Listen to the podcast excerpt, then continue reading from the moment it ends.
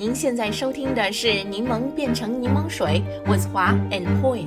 商业世界千变万化，在这里，让我们立足北美，聚焦分享如何将挑战变成机遇，让柠檬变成柠檬水。柠檬听众朋友们，大家好，我是华。大家好，我是 Poi。这两天呢，我忽然在想，这个 Wayfair 好像呢很久没有在他们的这个网上购买任何东西了。嗯，Boy，我不知道你是否也在 Wayfair 的这个网站上下过单呢？感觉如何啊？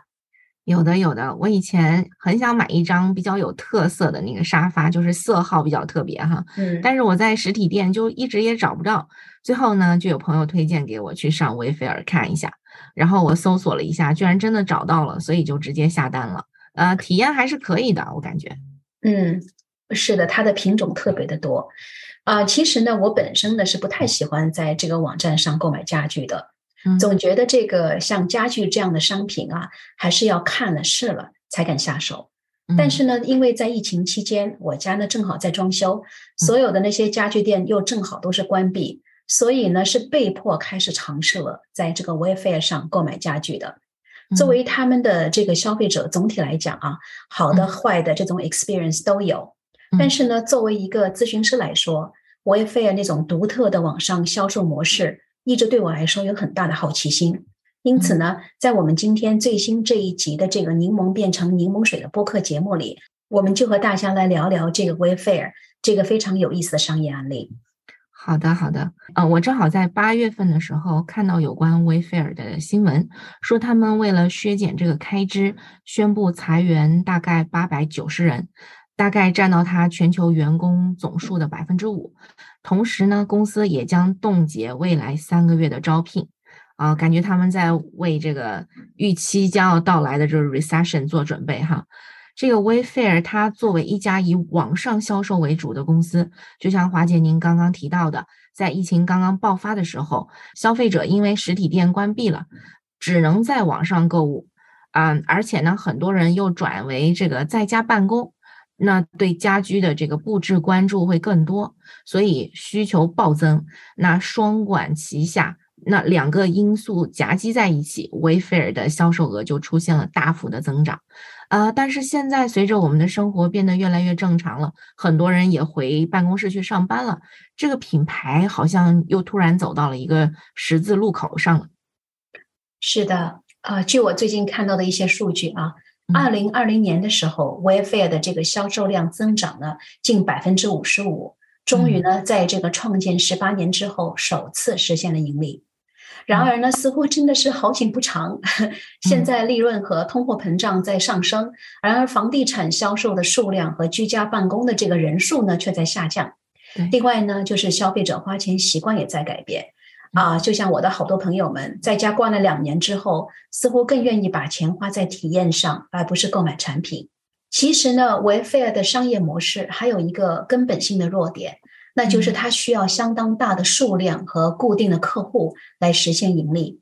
在这个疫情期间呢，Wayfair 短暂的是做到了这一点，但是现在的消费者的需求呢开始重新正常化，因此呢，截止今年五月份。Wayfair 的这个净亏损已经达到了三点一九亿美元，与一年前相比呢，流失了近四分之一的这个活跃客户。当然，他们的股票也与年初的时候相比下跌了百分之七十四。嗯。当然，就像我们在前几期的这个播客节目中提到的啊，现在很多 DTC 公司呢，目前都面临着这样的情况。比如另外一个非常著名的这个 e-commerce DTC 品牌，它叫 Casper，就是那个床上用品跟床垫的那个品牌。它疫情之后呢，也是销售量直线下降。Casper 的这个新上任的 CEO 最近呢，发出了这样的承诺，他说呢：“We cannot be in the business of not making money anymore。”嗯，是啊，多么痛的一个领悟啊！任任何一个企业，不管你有多么创新的商业模式，如果长期不赚钱的话，肯定是不行的。那华姐，您觉得 Wayfair 是有什么样的方式能够走出这个困境呢？嗯，首先呢，我们来看看这个 Wayfair 的历史啊。Wayfair 呢是在二零零二年的时候创办的。十年后就成为北美地区最大的这个家具和家庭用品在线平台之一。从它开始诞生起呢，这个 Wayfair 就利用它的那个叫 Castle Gate 物流平台建立自己的竞争优势。Wayfair 呢，通过收取一定的费用，供应商呢可以将他们的这个商品储存在这个 Wayfair 的仓库里，以此呢保证快速的运输和送货服务。这个系统的好处呢，就是一旦当供应链出现问题的时候，Wayfair 的手头已经有供应商的这个库存，能够迅速的运送大型的家具。这一点呢，其他零售商就非常难以做到了。的确呢，也是每次我在这个 Wayfair 上 order，一般总是会在两个星期之内就收到他们的商品，和其他家具店啊，通常要等上几个月的时间相比，真的是有非常非常明显的竞争优势。嗯，当然呢，我觉得这个 Castle Gate 这个系统啊，也许只能在短期之内给 Wayfair 带来一定的这个竞争优势。从长远看呢，这个呢也不能成为 Wayfair 的这个 core competency，因为一旦这个供应链的情况有所改变，其他的 retailers 像这个 Walmart 啊，像的 Williams Sonoma 那些呢，就马上会就会跟上的。是的，是的，我感觉啊，这个优势如果是想用来长期作为商业护城河的话，真的很容易被突破，因为嗯，很容易这些嗯 competitors 就会 catch up 上，所以我想这应该就是 Wayfair 销量下降的最重要的原因之一了。对 Wayfair 的一些竞争对手，例如像这个 Walmart 啊、跟 Target 啊这些大型的零售商呢，在过去的两年里也一直在改善这个送货的速度，并且呢增加这个产品的种类。似乎啊一夜之间，这些零售商也有了可以在一天或者两天之内的送货能力，而且他们的这个种类选择更多，从食品到家具，这些商店似乎真的是无所不包的。据我看到的数据啊，零售商在过去的五个月内。完成了五年的投资，从而呢让那些传统的实体店也可以成为优秀的电商。嗯，随着这个大型零售商的竞争日益激烈，Wayfair 呢也不断的要面临着从那些众多的竞争对手当中脱颖而出的这个压力。其实呢，我觉得这个 Wayfair 的真正核心客户群啊是那些中等收入的消费者。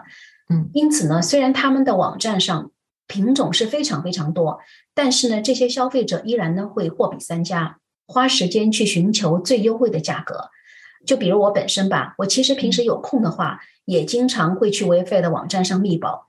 即使呢，有的时候发现了好货，最后还是没有下手，就是因为觉得价格还是特别的贵。特别呢是这个 Wayfair 里面的很多商品都是无名品牌，觉得花那么多钱，心里真的是没有把握，所以呢，最后还是决定没有购买。上华姐，Wayfair 里有很多产品没有真正的这个品牌忠诚度，这也是一个很重要的问题。是的，我觉得你说的非常对。当然呢，要建立这个忠实度啊，Wayfair 也可以考虑继续开发和销售更多他们自有的品牌产品。这样做呢，往往就比经销第三方供应商的这个产品更加的 profitable，而且呢，有可能就像你刚才说的，建立这个品牌的忠实度。嗯啊，目前啊，Wayfair 的这个自有品牌已经大约占公司业务的百分之七十五，所以呢也不能算少了，对吧？对啊，最近看到一些新闻说，Wayfair 在未来的一两年内还打算继续增长他们的 Private Label 的这个销售量。嗯，当然呢，Private Label 的这个策略做得不好的话，也会对它的这个业务产生重要的影响。就像最近啊，不知道你看了没有，就是像那个 Bad and Bath Beyond 的一些新闻。嗯，那这个曾经火爆一时的大型零售商，目前跟 Wayfair 也相似，也在面临一些巨大的挑战。就看到最近的一个季度的财务报表，啊，这个 Bed and Bath Beyond 的这个净销售额比去年同期下降了百分之二十五，它的这个运营亏损也在增加了二点六五亿美元。这样的话，就是总净亏损就到了三亿美元。嗯，Bed and Bath Beyond 的这个临近破产的原因啊，真的是错综复杂。但是呢，他们在 Private Label 上的一些施策也起到了一些作用。这两年呢，啊，他们一直在坚持开发自有品牌。在二零二零年秋季，他们宣布计划在一年半的时间里要推出十多个自有品牌。啊，所以呢，从二零二一年开始，我们就听到了像这个 Neswell 啊、Simply Essential 啊这样的品牌了。嗯，Bed and Bath Beyond 的这个自有品牌数量虽然很多，但是呢，它也没有给这个顾客留下深刻的印象。更加重要的呢，是这些开发的自有品牌质量其实并不是很好，而且呢，价格呢反而偏高，性价比就很低了，并且呢，和其他的商品相比，好像也没有什么独特性，似乎呢，只是基本上在一些布料或者一些家具上面简单的贴了这个自有的那个那个标签。所以啊，现在我不知道你是不是有这样的感觉，现在进入这个 Bed and Bath and Beyond，它已经从一家以前我觉得是非常令人兴奋期待的商店。逐渐在变成了一个完全没有品位的那种跳蚤市场，不能引起我们消费者的购物欲。那产生这个问题的部分原因呢，就是因为他们最近从他们的这个商品的目录里删除了数千个产品，而且其中包括很多我们消费者熟悉的名牌产品。那这个做法呢，虽然跟他们想注重这个自有品牌的策略相辅相成，但是呢，他们在这个商品的转型节奏和计划方面明显的出现了失误。在短时间内用自己的品牌代替了其他品牌，好像走的有点太远了。毕竟呢，这些品牌在客户中的那些可信度还不是很高的。嗯，因此呢，我觉得啊，开发自有品牌是一个好的 option。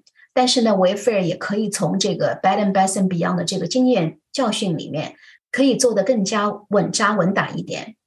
啊，特别呢是把每个自有品牌的这个品牌定位和价格策略要做好。既有自己鲜明的个性，又和维费的整体的销售保持一致。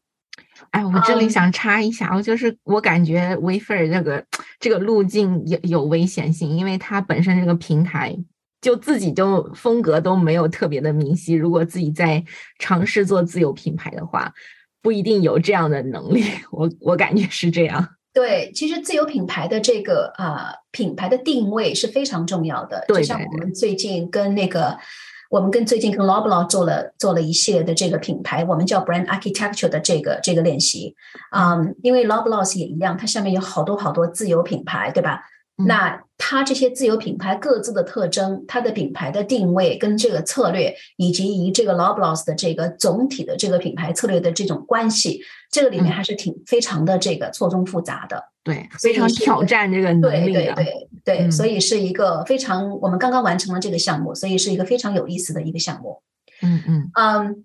那除了那个开发自有品牌之外呢，我觉得啊，另外一个啊，大家可能也知道，就是说，维费也可以尝试从线上走到线下，开设自己的这个 retail 商店。嗯啊，据我看到的信息呢，维菲尔确实呢计划在今年晚些时候在芝加哥开设自己的这个专卖店。据说呢，这个面积会超过十五万两千平方英尺，啊，销售维菲尔网站上的各种家具。那除了开设自己的大型的这种 big box 商店之外呢，Wayfair 更多的呢是计划 focus 在开设以单独的这个品牌名称运营的商店。例如，今年五月份，他们呢在波士顿的郊区就开设了一个叫 All Modern 品牌的专卖店，专门就销售这个 All Modern 这个品牌的家具。但是呢，对于 Wayfair 的这个做法啊，也有很多零售专家表示怀疑。觉得单个品牌的做法过于狭隘，会减少商店的这个 traffic，而且呢，在品牌宣传上也会花费更大的那个成本。对于家具店来说，目前最好的线下模式依然是那种 big box model，占用的这个成本比较低，顾客的这个选择呢也比较多样化。是的，嗯，另外啊，我想疫情期间许多家具店不得不关门。啊，对这些实体家具零售商造成了严重的打击，比如像我们大家熟悉的 Art Van、Furniture Factory Outlet、Tier One 等品牌，甚至已经纷纷的都倒闭了。然而，现在在北美地区已经在两年多疫情之后都趋于正常了，特别是很多 retail 商店都重新开门了。因此，Wayfair 在疫情期间网上运作的优势，也就是渐渐的淡去了。对。还有一点我觉得很有趣的是，最近呢我看到一个数据啊，嗯，维费尔获取这个客户的成本非常的高。据这个 Walton 商学院的一位市场营销教授，他的名字叫 Peter Fader，他发表了一篇论文，他说呢，这个维费尔每收购一个客户，大约需要花费十美元。现在呢，虽然所有直接面向消费者，也就是我们说的这个这个 DTC 的品牌啊，企业营销成本都在上升。但是家具行业的成本似乎更加高一点，原因呢就很简单，这不是一个人经常会购买的一个 category。比如你跟我买了一个床之后，总是希望要用上几十年的吧？对。嗯，在疫情期间呢，我也好几次上了这个 Wayfair 购买一些产品。有一次啊，我真的是喜欢上了一个非常漂亮的黄色花瓶，但是呢，等这个货物运到家的时候，这个花瓶已经碎了。所以呢，就跟 Wayfair 交流之后，可以就不用 return，Wayfair 马上又给我寄来一个新的花瓶。两天之后，这个花瓶如期到达。可惜的是呢，由于包装那个不佳，收到的花瓶又碎了。所以呢，我再次跟这个 Wayfair 去沟通，他们依然呢也是马上答应，就我不用 return。那这次呢，我就说算了，你们就不要再给我了。所以呢，他们就决定可以全部的退款。嗯，那这个过程对我们顾客来讲，的确是非常的公道。但是与此同时，我也在想，他们这种一切为顾客着想的这种成本，真的是非常高的。嗯，华姐，那你这是善良的想法。那有一些客人他可能会想，你我给你两次机会，你寄过来的都碎了，那你们还要干嘛？对，嗯，当然呢，就像我们刚才啊这个播客开始的时候我们提到的，啊，Wayfair 的这个销售额最近下降，部分原因呢也是因为这个整体的市场趋势，顾客呢对家具的这种需求正在下降，在这个啊通货膨胀上升的情况下，property owner 呢。通常就更加注重那个 home improvement，而不是 home decoration。你可以推迟购买沙发，但你可能不能推迟必须的这种房屋修理，对吧？对的。因此呢，从商业的角度考虑啊，Wayfair 在未来的这个十二月到二十四个月非常的关键。由于通胀，这个 Wayfair 自身的高成本，再加上消费者支出减少，这些不利因素都将阻碍公司更快的实现盈利目标。但是我们刚刚也提到了，Wayfair 在疫情期间的这个利润大幅度上涨，并且呢借此偿还了大概三十亿美元的债务，因此呢这也给 Wayfair 有着未来几年里再次实现盈利的巨大的动机、动力和可能性。嗯，华姐，我听完您刚刚说的这一些，我就感慨啊，这所有的商业其实都是步呃什么步履薄冰啊。就是每一步 都走错一步，可能对公司造成这种致命的打击。不过，我们虽然稍稍的有些严苛哈，那我们也要被乐观一点的来看待，就是 Wayfair 还是有很多的优势的。你比如说，它的这个品种数量巨大，对吧？我想，不管你是沃尔玛还是 Target，都无法最终追赶上，因为它毕竟 focus 在这个家具的领域里面嘛。而且，Wayfair 它品种多，价格有优势，运输的这个速度也是极快的，客服也非常的好。我相信，只要他们继续提供优质的服务的话，还是有很多客户愿意继续在他们的网站上购买的。是的，我觉得我自己是 Wayfair 比较忠实的客户，不是完全忠实，但是比较忠实的客户。啊，我真的也是非常希望这个 Wayfair 能够克服目前的挑战。继续发挥他们那种网上家具大观园的优势，继续呢也是探索线下实体店的模式，并且呢通过这次内部的调整啊，减少不必要的开支，让自己的这个 business 运营更加 efficient 啊，就此呢去提升公司的这个 profit margin，实现他们赚钱的目标。嗯嗯，好了，今天的节目呢就到这里了。在结束今天这一期的节目之前呢，我们也想询问一下我们的听众朋友们，你们对今天的话题有何感想呢？欢迎大家去我们的网站 turnlemonintolemonade.com 点击我们今天这一集的 link。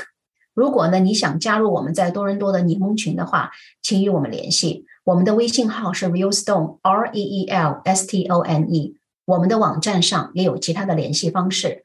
谢谢大家的收听，那我们下期节目再见了，再见。感谢收听我们这一期的内容，欢迎订阅我们的 Podcast 频道，搜索“柠檬变成柠檬水”。我们期待与你一起热爱学习、热爱思考、热爱品牌、热爱挑战。